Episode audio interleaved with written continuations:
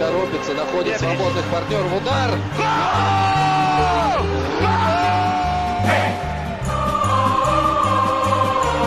Russisch Brot, der Podcast zur Fußball-WM 2018. Von der Taz und Detektor FM.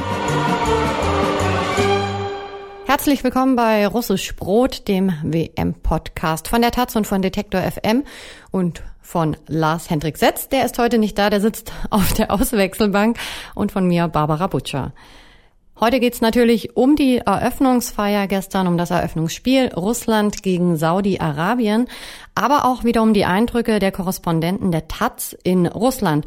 Und Andreas Rüttenauer ist heute dran. Der war zuerst in Tschetschenien und jetzt erzählt er uns ein bisschen von dort, aber auch dann von seinem Weg. Der geht nämlich weiter. Es geht für ihn Richtung Sochi. Da hören wir mal rein. Unterwegs nach Sochi.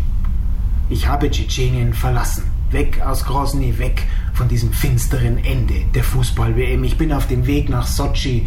Endlich Fußball schauen. Spanien gegen Portugal. Ich freue mich.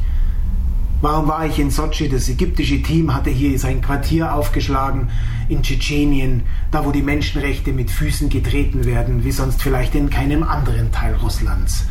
Ich habe gesehen, wie das ägyptische Team residiert in diesem nagelneuen Hotel. Die Ägypter waren die ersten Gäste, die es bezogen haben.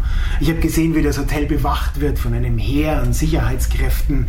Da konnte gewiss nichts passieren. Ich habe gesehen, wie das ägyptische Team trainiert hat im Ahmad Kadyrov Stadion, benannt nach dem Vater des tschetschenischen Präsidenten Ramsan Kadyrov. Ich habe gesehen, wie Ägyptens Superstar Mohammed Salah an der verletzten Schulter behandelt worden ist und doch war ich wenig beeindruckt davon. Beeindruckt war ich von etwas anderem in Grosny, von den Menschen, die ich kennengelernt habe.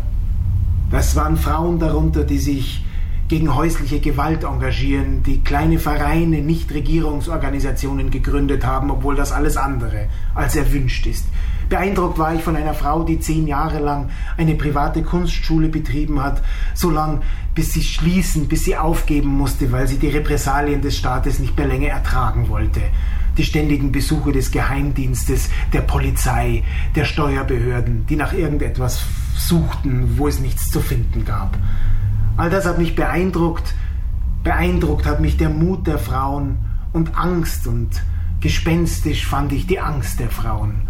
Denn alle wollten vor allem eines, dass ihr Name nicht in einer deutschen Zeitung genannt wird. Die Angst geht um in der Stadt, in der die Ägypter sich auf ihr erstes Gruppenspiel vorbereitet haben. Warum? Warum nur sind sie in Grozny? Die Antwort, die man hier hört, ist meist von, Folkl von islamischer Folklore gedrängt. Hier gäbe es eine große Moschee, der Ramadan werde gelebt wie nirgendwo anders in Russland und das Fleisch auf den Märkten sei halal.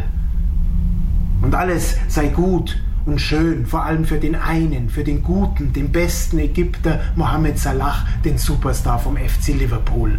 Der fühle sich in einer islamischen Umgebung besonders wohl, ist er doch der größte Sportstar der islamischen Welt. Der größte Sportstar der islamischen Welt. Mit diesem Satz steige ich in das Flugzeug nach Sochi. Ich frage mich, Wer ist eigentlich der größte Sportstar der christlichen Welt? Vielleicht fällt mir bis zur Landung etwas ein. Andreas Rüttenauer hat ja jetzt viel von der ägyptischen Mannschaft mitbekommen. Die spielen heute ja auch noch gegen Uruguay. Er der eine Außenseiterrolle. Mal schauen, was da passiert. Vielleicht könnte man das heute auch so ein bisschen als Tag der Exoten verstehen. Es spielt außerdem noch Marokko und Iran. Alles drei sind Mannschaften, die man selbst, wenn man Weltfußball sich so ein bisschen auskennt, umschaut, auch mal in andere Ligen guckt, nicht ganz so auf dem Schirm hat vielleicht. Ägypten ist jetzt seit 1934 das erste Mal wieder dabei, also die zweite Endrundenteilnahme bei einer WM. Bevor wir uns die Spiele von heute ansehen und ein bisschen drüber quatschen, müssen wir erstmal noch darüber sprechen, wie die Eröffnungsfeier gestern war und wie das erste Spiel gestern war. Und da habe ich mit Jörn Kruse von der Taz drüber gesprochen. Hallo Jörn. Hallo. Endlich war es gestern soweit das erste Spiel dieser Fußballweltmeisterschaft und dazu gehört natürlich auch eine obligatorische Eröffnungsfeier. Und keiner hat es anders erwartet. Das war irgendwie eine große Show und da kam dann dieser Ball aus dem All und hat dann so seinen Weg durch Russland ins Luschniki-Stadion gefunden, wo die Eröffnungsfeier stattgefunden hat und auch das erste Spiel. Was war das so für eine Veranstaltung? Was hältst du davon?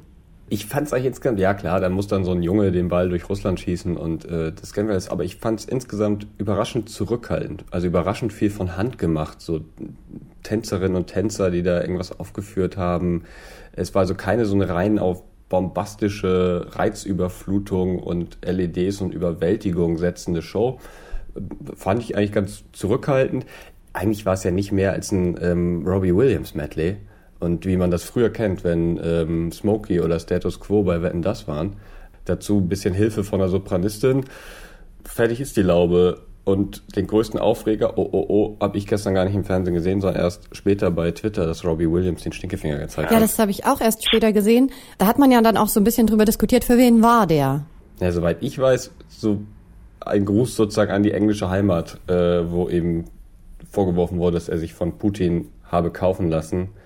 Ähm, aber ehrlich gesagt, wenn das schon der größte Aufreger von so einer Eröffnungsshow ist, dann war es wahrscheinlich nicht ganz so aufregend. Ja, also ich fand auch, es hat, also es war nicht so pyro übertrieben, was man so auch kennt.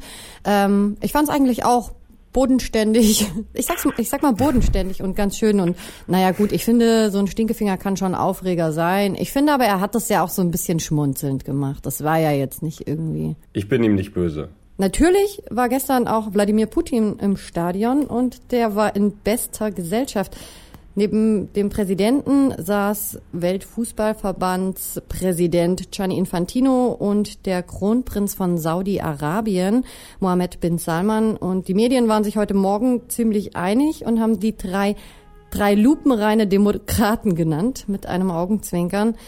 Wenn man solche Bilder über die Bildschirme gehen sieht, kann man da irgendwie noch sagen, also kann die FIFA oder kann irgendwer überhaupt noch sagen, Fußball und Politik haben nichts miteinander zu tun? Nö. Das ist ja auch, das ist ja sozusagen so die Lebenslüge des Sports. Natürlich ist es äh, durch und durch politisch, die Vergabe, was da passiert. Es ist alles ist im großen Sport politisch. Also ähm, das ist ja auch Bullshit. Und ähm, ja, muss man schon sagen, da haben sich drei gefunden. Wobei man wahrscheinlich auch bis vor kurzem nicht gedacht hätte, dass man den Kronprinzen aus Saudi-Arabien fast noch für den lupenreinsten Demokraten unter den drei hält. Also äh, der ja gerade versucht, so ein bisschen sein Land zu öffnen. Ich glaube, hat vor kurzem Israel das Existenzrecht zugesprochen. Frauen dürfen da jetzt ein bisschen mehr, wohin das führt. Ich bin da kein Experte, weiß ich nicht, was er, warum er das macht, weiß ich auch nicht. Aber ähm, er tut es. Ja, die drei, das war ja eigentlich ein ganz süßes Bild, wie Putin über Infantino hinweg äh, Mohammed bin Salman die Hand gab nach dem 1-0. Ja, da haben sich drei gefunden. Ähm, ich äh, bin aber auch, was erwartet man von irgendwie so, wenn Putin da so eine Rede hält oder Infantino eine Rede hält? Ähm, erwarten wir da jetzt wirklich sonderlich viel? Erwarten wir da jetzt irgendwie ein großes Friedensangebot an die Welt? Also ich nicht. Wenn mich etwas gewundert hat, dann, ich weiß nicht, ob dir das aufgefallen ist, als die geredet haben, dass die Kamera den Fokus überhaupt nicht scharf bekommen hat. Die ganze Zeit unscharf, scharf, unscharf, scharf, unscharf. Ganz merkwürdig. Und dafür, dass bei so einer Öffnungsfeier wahrscheinlich wirklich alles, jede Einstellung durchorchestriert, zehnmal geprobt, sonst wie ist, sah es dann im Fernsehen zumindest so aus, als würden Infantino und Putin da vor so einer blau angemalten Wand unten im Garagenhof irgendwo auftreten. Also bizarr, aber äh, das äh, ist halt so, das eigentlich ist ja auch Imperfektion auch mal ganz nett. Ja, da gab's ja so ein Bild, ähm, als sich dieser Kronprinz von Saudi-Arabien rüberbeugt und die, also Putin und Infantino heben einfach nur so die Hände und gucken so rüber, hm, wir können nichts machen und da hat dann das Internet äh, ganz schöne Memes draus gemacht und jeder hat so drunter geschrieben, ja, äh, kann ich mir jetzt noch ein Tor kaufen und die zwei gucken einfach nur fragend und äh, ja, ist ein ganz süßes Bild. Was hat das bei dir so ausgelöst? Ehrlich nix. Also ich, äh, ich finde, äh, ich fand's schön für Gianni Infantino, dass er nicht ausgepfiffen wurde bei der Rede. Das ähm, so, es gibt also noch Orte auf der Welt, wo FIFA-Präsidenten nicht per se ausgepfiffen werden. Das hat mich für ihn gefreut. Es kann natürlich auch sein, dass er noch nicht so als Superschurke bekannt ist, ne? dass er in dieser Königsdisziplin seinem Vorgänger Sepp Blatter einfach noch nicht das Wasser reichen kann. Das sollte ihm zu denken geben. Aber dass die drei da jetzt auf der Tribüne sitzen und eitel Sonnenschein irgendwie hier so ein bisschen rumshakern. Ja, mein Gott, wie du schon gesagt hast, Fußball ist auch Politik. Ja, dann kommen wir auch mal zum Spiel. Was war das für ein Spiel? Also, man, wir haben ja gestern ganz anders getippt. Die haben uns ja richtig den Tipp versaut. 0-0, 1-1 haben wir getippt. Ähm, Lars hat gesagt, Russland wird kein Spiel gewinnen. Jetzt haben die uns richtig, richtig den Tipp versaut. 5 0. Ich hätte das nicht erwartet. Wie sieht's bei dir aus? Äh, so deutlich hätte ich es auch nicht erwartet. Ich hätte gedacht, nach den letzten Testspielen Saudi-Arabiens, ja unter anderem gegen Deutschland, dass sie etwas besser spielen, aber nö, war nicht. Also äh, ja, ist natürlich traumhafter Auftakt für die Russen. Äh, wir aus deutscher Sicht, äh, es kommt uns ja wohl bekannt vor, äh, im ersten Spiel gegen Saudi-Arabien Selbstvertrauen für ein ganzes Turnier zu tanken. 2002 Klose 8-0 danach, obwohl man zu den schwächsten Mannschaften des Turniers gehörte, ging es bis ins Finale.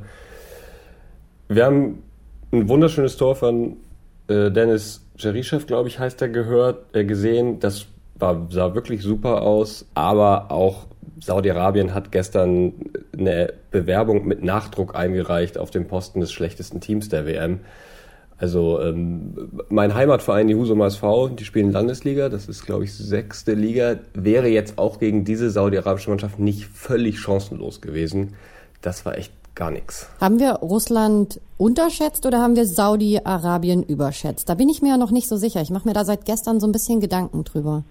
Hm, ich glaube, wir sehen sozusagen so ein Muster, was man bei diesem Turnier vielleicht schon sehen kann, dass es einfach wirklich sehr viele Mannschaften gibt, die nicht wirklich mithalten können.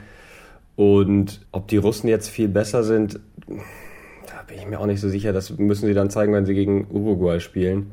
Ähm, sie haben natürlich einfach sehr viel Glück mit dieser relativ einfachen Gruppe. Ne? Du hast jetzt gerade schon von Mustern gesprochen. Wenn man jetzt so ein Spiel wie gestern nimmt, 5 zu 0 für Russland, kann man dann irgendwie schon sagen, die haben Chancen auch weiterzukommen, auch gegen die Großen zu bestehen.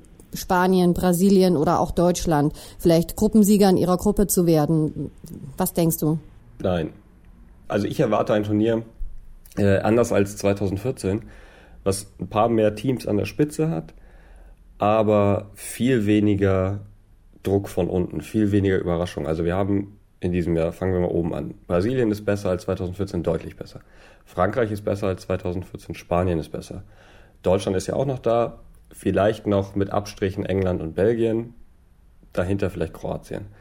Ähm, aber es wird nicht mehr so viele Überraschungen geben wie 2014. Da als Costa Rica sich in dieser Todesgruppe mit Uruguay, Italien, England, glaube ich, war das, äh, als Gruppenerster durchsetzte, ähm, die eigentlich ja viel zu schlecht besetzten Niederländer bis ins Halbfinale kamen, Chile ein überraschend starkes Turnier spielt, Algerien stark, die wir Deutschland an den, am Rand des Ausscheidens hatten. Ähm, das wird es diesmal, glaube ich, nicht geben. Man hat an der Spitze ein paar Teams, die werden um den Titel kämpfen und es gibt, wird kaum Druck von unten geben. Ich erwarte nicht sonderlich viele Überraschungen. Die Gruppen sind auch zu klar verteilt. Also ähm, tut mir leid für die Russen. Ich glaube, dass sie das Achtelfinale jetzt auch mit diesem 5-0 ist ja sehr realistisch, dass sie es erreichen. Ähm, und ich glaube, dann könnte schon Schluss sein. Okay. Heute spielen ja noch Gruppengegner. Ägypten und Uruguay zum Beispiel. Marokko, Iran spielt auch noch. Und dann auch noch ein Kracher eigentlich. Portugal gegen Spanien. Wir müssen noch tippen. Naja, wir können ja mal, ich glaube, Ägypten-Uruguay ist das erste Spiel, ne? Ähm, das gewinnt Uruguay mit 3 zu 1. 3 zu 1. Ich glaube auch, dass Uruguay gewinnt. Ich wollte auch 3-1 tippen, aber ich habe ja gesagt, man kann nicht, man, es können nicht zwei Leute das gleiche tippen. Deswegen sage ich 2-1. Und Iran-Marokko? 1-1. Hm, Muss ich auch ehrlich sagen, weder im marokkanischen Fußball noch im iranischen Fußball stecke ich jetzt sonderlich tief drin. 1-1 ist auch so ein bisschen Verlegenheitstipp, weil ich glaube, beide sind so, geht so. Die könnten sich so ein bisschen gegenseitig ähm, neutralisieren. Auf der anderen Seite, bei so Mannschaften, die nicht ganz so stark sind, sage ich mal, die können vielleicht auch einfach mal ein paar mehr Tore schießen. Also wie man das gestern gesehen hat. Also haben, haben die Russen es ja auch geschafft, ein paar Tore zu schießen, wenn man das dann gut macht. Ich glaube deshalb, es geht, ich mache ein bisschen waghalsigen Tipp, 3 zu 3 aus. Okay. Und dann noch ein sehr schönes Spiel, wie ich hoffe. Also ich erwarte ein sehr schönes Spiel. Portugal gegen Spanien. Hm, da tippe ich äh, 0 zu 4. Also 4-0 für Spanien. 0 zu 4, okay, krass. Ich glaube, das wird nicht ganz so krass. Portugal stinkt nicht ab. Die machen ein 2 zu 3. Also Spanien gewinnt, aber nur mit einem Tor Vorsprung. Ja, werden wir mal schauen, ob wir diesmal besser sind. Immerhin haben wir diesmal drei Chancen. Ich, ich will es ich will's hoffen, die Schmach von gestern hinter mir lassen.